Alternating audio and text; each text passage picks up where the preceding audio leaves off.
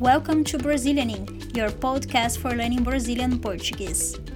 I'm Dani, your Brazilian Portuguese teacher, and my mission is to help you learn this fun and musical language.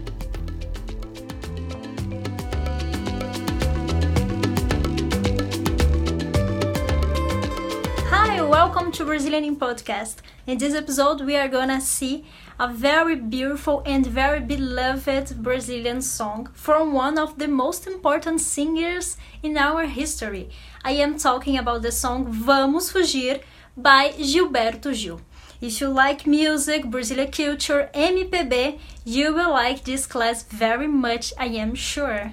Before we start remembering that we will access the PDF of this and other episodes for free by registering at brazilianing.com slash podcast. And if you would like to study Portuguese and Brazilian culture, get to know my Portuguese course. It's a very cool course where students practice a lot of Portuguese with me, guys. For details, visit brazilianing.com slash course. And if you don't have a class open at the moment you access, leave your email and I will let you know as soon as I have a place for you. Alright? It's important to remember that for copyright reasons, the complete songs does not appear in this class. So the song Vamos Fugir doesn't appear here, okay? But I will leave a card linked in this video. So like that, you can find the song more easily. If you are listening on podcast, you can easily find it on the internet with the name of the song and the singer. If you search for the song on the internet, we will probably find a version sung by a band called Skank. It's a great version too, and probably the best known, recorded in 2004. However, the song was composed and recorded for the first time in 1984 by Gilberto Gil. Alright, so let's go to the lyrics of the song understand what the song says, and explain some references that appear in the song.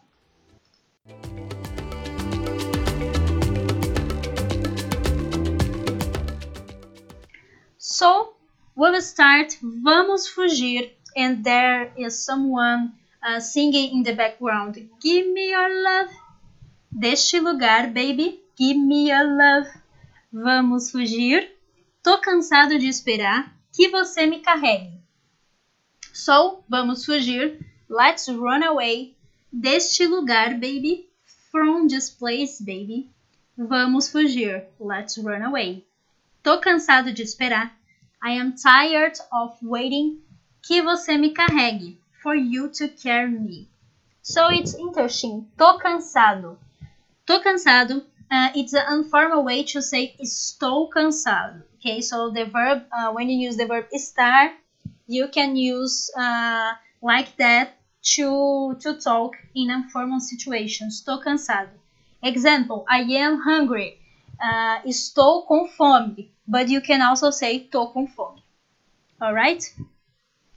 Let's continue with the lyrics. Vamos fugir. Let's run away. Para outro lugar, baby. To another place, baby. Vamos fugir. Let's run away para onde quer que você vá, wherever you go, que você me carregue, that you carry me. It's interesting this part of the song, para onde quer que você vá, para onde quer que você vá, because in English we use only three words to say it. Wherever you go. Wherever you go. In Portuguese we have we, we need to use six words to say that. It's crazy, guys. Six words. Para onde quer que você vá. Para onde quer que você vá. Você vá, it's the verb ir in the subjuntivo, ok? Subjuntivo presente.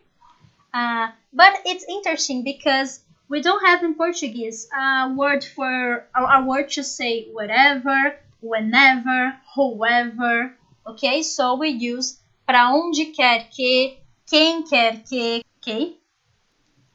Let's continue with the second part. Pois diga que irá, Irajá, Irajá. Later I will explain what is Irajá, ok? Para onde eu só veja você, você veja a mim só. Marajó, Marajó. So it means Pois diga que irá. Well, then say you will go. Irajá, Irajá, we don't translate. Para onde eu só veja você, where I just see you, você veja a mim só. You see me only. Or we can, we can translate, we can understand, you see me alone. So uh, this is a song, so it's an artistical work, and we never have only one possible interpretation for art. So you can consider both meanings in this case. For me, in my interpretation, I would say that is you see me only because in the previous verse he talks of a place where he only sees uh, the loved one. So it makes sense that the person only sees him. uh, but it's just my point of view.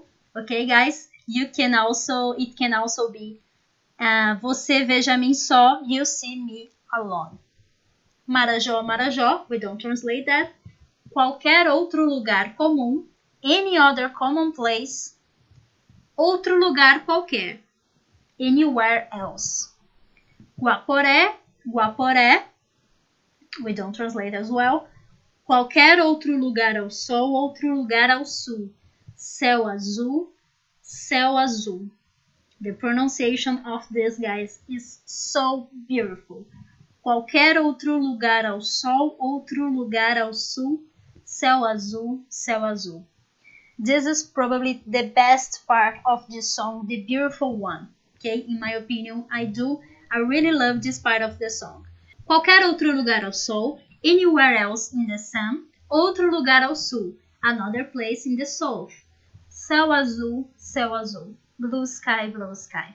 I am translating the song into English for you to understand what the song says, okay? But the best thing of the Brazilian song, the best, the coolest thing is to see and to hear the song in Portuguese, okay? Because when you when you sing it in Portuguese, when it is pronounced in Portuguese, it's it makes more sense, okay? Because of the musicality of the song.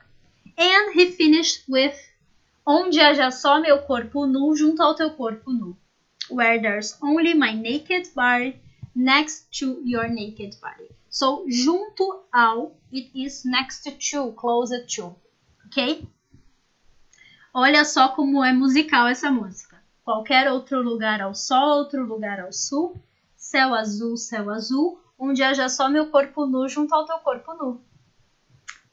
Great, right? To finish the song, vamos fugir. Give me your love. Para outro lugar, baby. Give me your love. So let's run away to another place, babe. Give me your love. Vamos fugir. Let's run away. Para onde haja um tobogã, onde a gente escorregue. Where there is a water slide, where we slide. Uh, it's interesting because he pronounced in this he pronounced in the song escorregue but it is like escorregue, like the rhythm reggae, okay, reggae music. So it's it's funny this part. Para onde haja um tobogã, onde a gente escorregue todo dia de manhã, flores que a gente regue. Every day in the morning, flowers that we water. And again, the verb regar, so to to water, uh, it also sounds as reggae the reggae music, okay? And the rhythm of this music is a little, it's a kind of a reggae, okay?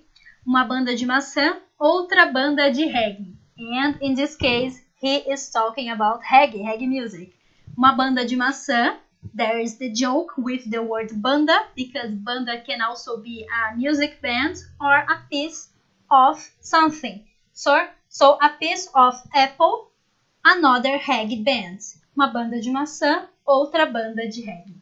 Let's go back to this part with Irajá, Marajó, and Guaporé. Okay? So these names that appear in the song, in addition to rhyming with the lyrics of the song, is should bring us very interesting Brazilian reference about this possible place that the song talks about. Then he quotes Irajá a famous neighborhood in the state of Rio de Janeiro, he talks about Marajó, which is a clear reference to Ilha do Marajó in the state of Pará, okay, in the north of the country, and he speaks Guaporé. Guaporé, he's talking about a place in the south of the country, in the Serra Gaúcha state of Rio Grande do Sul. All right.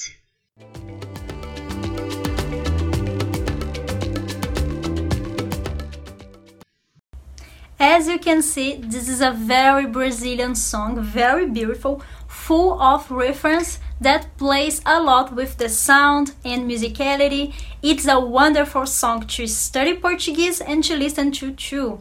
If you liked this episode, don't forget to share, to click in the like button, like that I can know if this type of content is interesting for you. Don't forget to subscribe to the channel or subscribe to the podcast if you're not listening on YouTube. Leave in the comment what kind of content you would like to see here or what Brazilian music you would like to see. That it's guys, see you next episode. Vejo você na próxima. Tchau, tchau.